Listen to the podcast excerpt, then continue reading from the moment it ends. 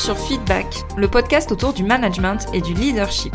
Je suis Elodie, manager depuis 14 ans, et ma mission, c'est d'aider les salariés et entrepreneurs à prendre confiance en elles pour manager sereinement leur équipe.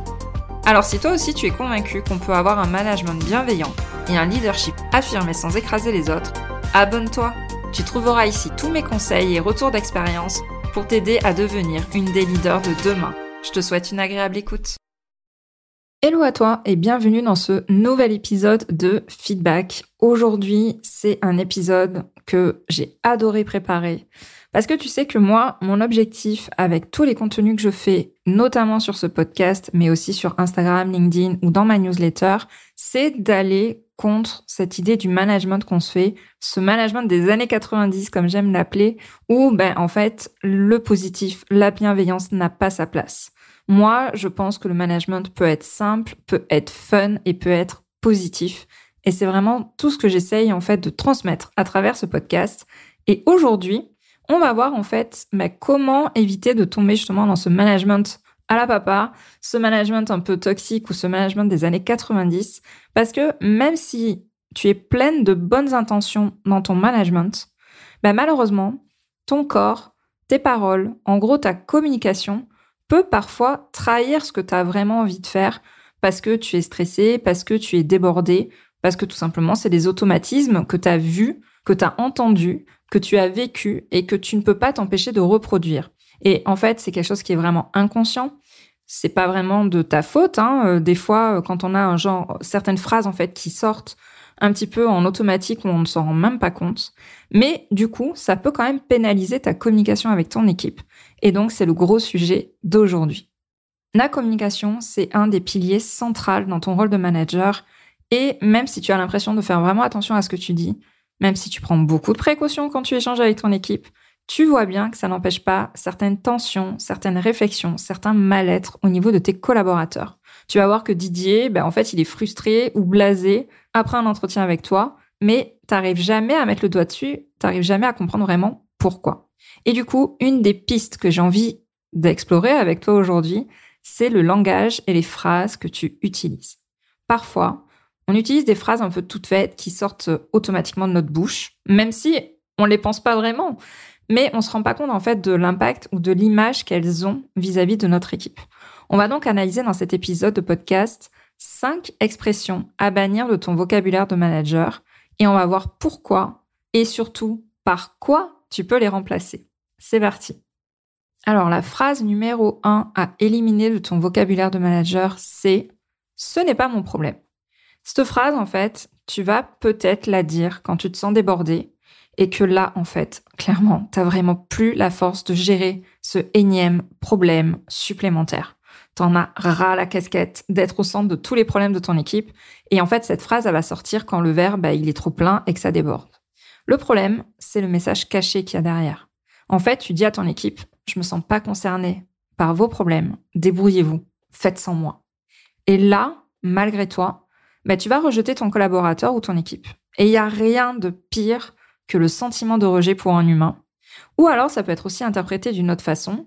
Genre, tu te crois sur un piédestal et leurs problèmes, en fait, ils sont trop minimes pour toi, tu vois.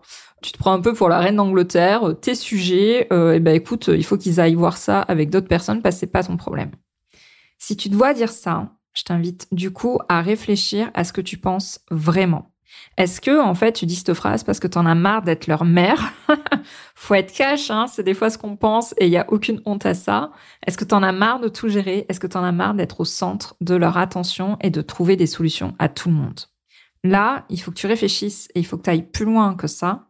Ça veut dire qu'il y a un problème d'autonomie ou de responsabilisation à régler et du coup, ça commence par toi. Je t'invite maintenant à remplacer cette phrase ce n'est pas mon problème par bah, écoute euh, Didier, je vois, je vois que c'est pas vraiment de mon ressort, mais je vais t'aider à trouver la bonne personne pour résoudre ça avec toi. Et tu vois, tu ne laisses pas ton collaborateur seul, tu l'accompagnes à trouver une solution autrement auprès de quelqu'un d'autre, mais du coup, tu ne le rejettes pas complètement. La deuxième phrase à éviter et que j'ai entendue beaucoup trop souvent, c'est j'ai pas le temps. T'as quelqu'un qui vient te voir, t'es en plein dans ton dossier, t'es sur ton ordinateur, tu bosses de façon concentrée, et là tu lui dis non non mais attends j'ai pas le temps, on voit ça après. bien évidemment, cette phrase a beaucoup d'impact. Et en fait, je me souviens, moi, j'ai eu pendant quelques années une contrôleuse de gestion à mes côtés. Et dans ce métier, en fait, parce que c'est le mien de base, moi je suis une contrôleuse de gestion à la base avant de manager. En fait, dans ce métier, on est souvent sollicité. Même si on va pas manager des gens en direct, on va faire du management transverse.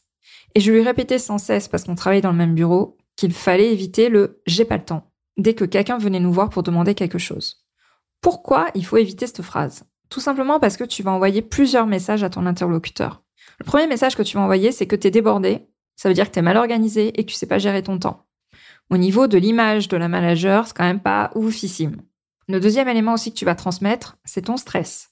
Parce que cette phrase, elle sort souvent sur un ton excédé, sur un ton stressé, et du coup, tu vas transmettre, limite, tu vas donner tout le poids de ton stress sur les épaules de ton interlocuteur qui a rien demandé, en fait. Et tu vas, pareil, donner l'image de quelqu'un qui est stressé, qui est débordé, et qui parle mal, au final. Et enfin, le message, et c'est celui-là le pire, et il rejoint un petit peu ce qu'on a vu dans la phrase numéro 1 tout à l'heure, tu dis clairement à ton interlocuteur qu'il n'est pas du tout une priorité pour toi. Et là, on renvoie encore à cette notion de rejet. Donc je t'invite vraiment à faire un pas de recul et à te surprendre en train de dire cette phrase quand quelqu'un vient te voir. Et tu verras, je suis quasiment sûre, à 90% que tu l'as dit. Et je t'invite à exprimer que tu n'as pas le temps à l'instant T pour gérer la problématique de ton collaborateur. Je t'invite à utiliser ces phrases. C'est, ben, je suis pas dispo là, maintenant, tout de suite pour toi, mais on peut voir ça dans une heure si tu veux. Tu vois, en fait, tu lui dis non d'une façon respectueuse en lui proposant un autre créneau. Et tu peux aussi poser la question, est-ce que c'est vraiment urgent et important? Parce qu'en fait, ce n'est que dans ce cas-là que tu dois être disponible à l'instant T pour ton équipe. Si c'est une urgence qui n'est pas importante, ben, c'est peut-être pas si urgent que ça au final. Et si euh, c'est peut-être pas un sujet à traiter là de suite, même si c'est une urgence, ça n'a pas d'importance dans le quotidien. Et peut-être que c'est quelque chose d'important, mais qui n'est pas urgent et qui peut être replanifié. Donc vraiment, voilà, tu as deux pistes pour pouvoir utiliser une phrase différente de j'ai pas le temps. La troisième phrase que je t'invite à retirer de ton vocabulaire de manager, c'est ça ne va jamais marcher. Alors là, la situation, la plupart du temps, c'est que tu es en réunion et il y a Bernard, ton collaborateur, qui présente, euh, je sais pas moi, euh, une piste un peu novatrice pour lancer une nouvelle offre, par exemple. Et une fois qu'il a fini toute sa présentation, eh ben, tu vas lui répondre de façon lapidaire, mais de toute façon, ça va jamais marcher, Bernard. Pourquoi essayer, tu vois? Arrêt des jeux, c'est la fin de la récré, merci, au revoir. Parce que oui, en fait, tu coupes carrément l'herbe sous le pied de ton collaborateur en disant ça. Et en gros, tu lui dis, bah, n'essaye même pas, c'est inutile. Arrête de perdre ton temps avec ça. Mais c'est pas ça le problème. Le problème, c'est qu'après, tu vas te plaindre du manque de créativité, que ton équipe elle manque d'idées, qu'elle n'est pas responsable, qu'elle ne propose jamais rien, qu'elle n'est pas proactive, etc., etc. Tu te rends bien compte de la contradiction. Certes, tu peux ne pas croire en la proposition de ton collaborateur. Ton rôle est de prendre des décisions, mais ton rôle, c'est surtout de prendre des décisions éclairées, c'est-à-dire de t'ouvrir à plusieurs horizons, de nourrir l'innovation dans ton équipe. Parce que une équipe, un service, une entreprise sans innovation, sans la possibilité de s'adapter, c'est une entreprise qui se meurt à long terme. C'est obligé. Et toi, en tant que manager, en fait, tu es là pour encourager le test and learn, pour explorer plusieurs possibilités.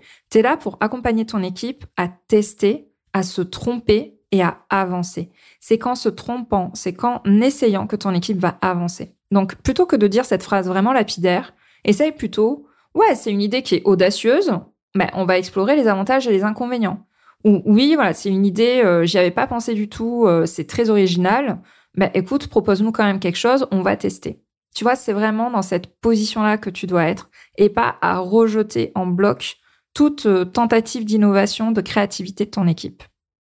Ensuite, la quatrième phrase que j'ai envie de te partager et qu'il faut plutôt éviter de dire en tant que manager, et celle-là, pareil, qu'est-ce que je l'ai entendu C'est c'est pas moi qui décide, ça vient de la direction.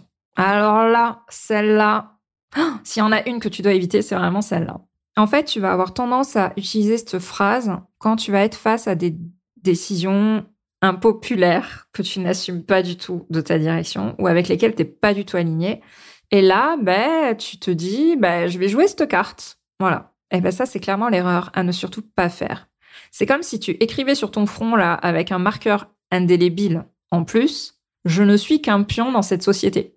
Et tu vas te décrédibiliser en quelques mots, juste en disant c'est pas moi qui décide, c'est la direction. Personnellement, j'ai vu énormément de managers dans ma boîte tenir ce discours. Notamment, en fait, on avait des agences qui étaient localisées dans d'autres villes, qui étaient plutôt éloignées du siège social. Et du coup, bah, les gens ne voyaient pas forcément la direction euh, tous les jours. Direction dont je faisais partie, euh, bien évidemment. Et en fait, cette phrase, c'est pas moi qui décide, c'est Montpellier qui l'impose, parce que notre siège social était à Montpellier. Ben, en fait, on avait beaucoup de responsables dans ces agences-là qui le prononçaient, je le savais, et c'était tellement facile de se cacher derrière la direction. Donc, oui, j'ai vu d'autres managers le faire, et même moi, en fait, même si j'étais directrice générale, même si, euh, avant d'être directrice générale, même si j'avais un poste à haute responsabilité, oui, des fois, j'étais pas du tout d'accord avec des décisions qu'on me demandait d'appliquer. J'ai mis beaucoup de temps avant de trouver la bonne posture à adopter. Et au final, je me suis rendu compte que jouer la transparence, c'était ce qui était le mieux pour moi, me sentir alignée, mais aussi pour mon équipe. Et du coup, alors si t'écoutes mon podcast, peut-être que t'as déjà entendu ça, mais moi je te conseille de jouer la carte de la transparence en disant que bah, t'es une manager, mais t'es aussi un être humain qui a ses opinions. Et du coup, bah, d'aborder le sujet avec deux casquettes différentes et de le dire. Tu peux dire, ben moi, en tant qu'être humain, en tant que personne, je suis pas forcément d'accord avec la décision qui est prise, mais par contre, en tant que manager, ben, je suis là pour appliquer ce qui a été vu. Et on va le faire ensemble, on va mettre le plan d'action ensemble pour y arriver, parce que c'est que comme ça que la boîte peut avancer et s'en sortir. Et tu vois, c'est une posture complètement différente. Tu peux dire qu'en tant que personne, tu n'es pas aligné avec la décision, mais ton rôle de manager, c'est de mettre en place le plan d'action en face.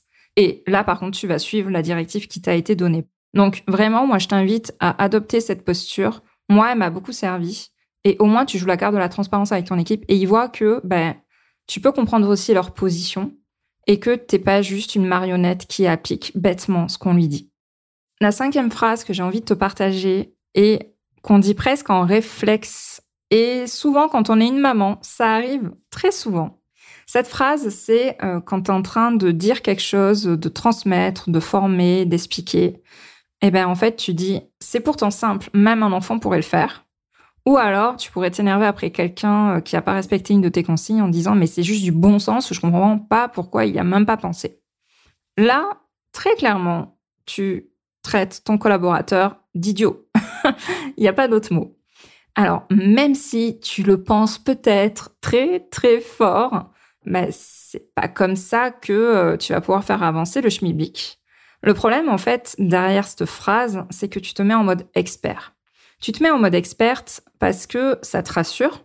C'est ta zone de compétence où tu es à l'aise. Et même, tu es beaucoup plus à l'aise dans ton rôle d'experte que dans ton rôle de manager. Pourquoi tu es à l'aise dans ton rôle d'experte? Parce que bien souvent, quand on est manager, c'est qu'on a évolué, on a été promu dans notre entreprise parce qu'on était la meilleure commerciale, la meilleure comptable, euh, moi parce que j'étais euh, la meilleure contrôleuse de gestion, euh, voilà, peu importe le métier que tu fais, souvent on évolue parce qu'on est la meilleure technicienne, la meilleure experte dans notre champ de compétences premier. Et du coup, c'est beaucoup plus rassurant de rester dans ce registre-là pour toi parce que ton problème de l'imposteur, il n'est pas dans ta zone d'expertise de base, il est dans ton rôle de manager. Et en fait, tu vas t'énerver contre un collaborateur ou une collaboratrice parce qu'elle n'arrive pas à comprendre ce que tu es en train de lui transmettre. Et tu te dis, mais il y a des choses, je suis pas obligée de le dire. Mais c'est parce que tu es tellement habitué à faire cette tâche opérationnelle que pour toi, c'est des automatismes. Mais on est tous débutants et il faut que tu arrives à comprendre ça. On est tous passés à un moment donné par zéro. Et peut-être même que toi, cette erreur-là, tu la faisais à tes débuts, mais tu l'as tout simplement oubliée. Et en fait, cette phrase, mais je comprends pas, même un enfant pourrait le faire, ou ben, je comprends pas, c'est juste du bon sens, ça montre surtout derrière un gros problème dans ta communication un collaborateur qui se trompe dans ce qu'il doit faire, mais en fait, c'est pas sa faute à 80% du temps. Ça veut dire que surtout la consigne, tes attentes en tant que manager ne sont pas claires. Donc, au lieu de t'énerver contre Didier qui vraiment ne comprend jamais rien, c'est à toi de voir et d'analyser comment tu peux expliquer ou montrer les choses différemment. Et tu dois aussi comprendre que ce qui relève du bon sens pour toi ne l'est pas forcément pour l'autre. Parce qu'en fait, on a tous un système de pensée un système de croyances, de valeurs différents. Il est complètement unique pour chacun d'entre nous, donc ce qui va être une évidence pour toi ne l'est pas pour une autre personne. Tu vois, je vais te citer un exemple bête. La cuisine, c'est souvent du bon sens. Et pourtant, tu as des personnes, tu vas pas pouvoir leur demander de cuisiner quoi que ce soit. parce que bah, personne leur a montré, parce que ça les intéresse pas, etc. Et tu vois, même s'il y a beaucoup de choses, c'est du bon sens. Ben, moi, quand j'étais jeune ou ado, il a fallu qu'il y ait quelqu'un qui me dise que ben, la viande devait être saisie dans de l'huile très chaude pour cuire et pas euh, directement posée dans la poêle sans que l'huile soit chaude. Ça paraît du bon sens aujourd'hui, mais à l'époque, en fait, c'était limite une illumination, tu vois. Et on est tous passés par là. On est tous passés par ce statut de débutant sur un domaine. Donc pour pallier à ça, vraiment, je t'invite à faire deux choses. Quand tu expliques, quand tu transmets une attente, quand tu transmets une mission à quelqu'un, demande-lui de reformuler pour voir si la personne a bien compris ce qu'elle doit faire. C'est hyper important la reformulation. Ou alors, quand tu es en train d'expliquer quelque chose à quelqu'un, devant un ordinateur, lors d'une réunion, peu importe, demande-lui de refaire la chose, mais lui tout seul, et pas toi en montrant.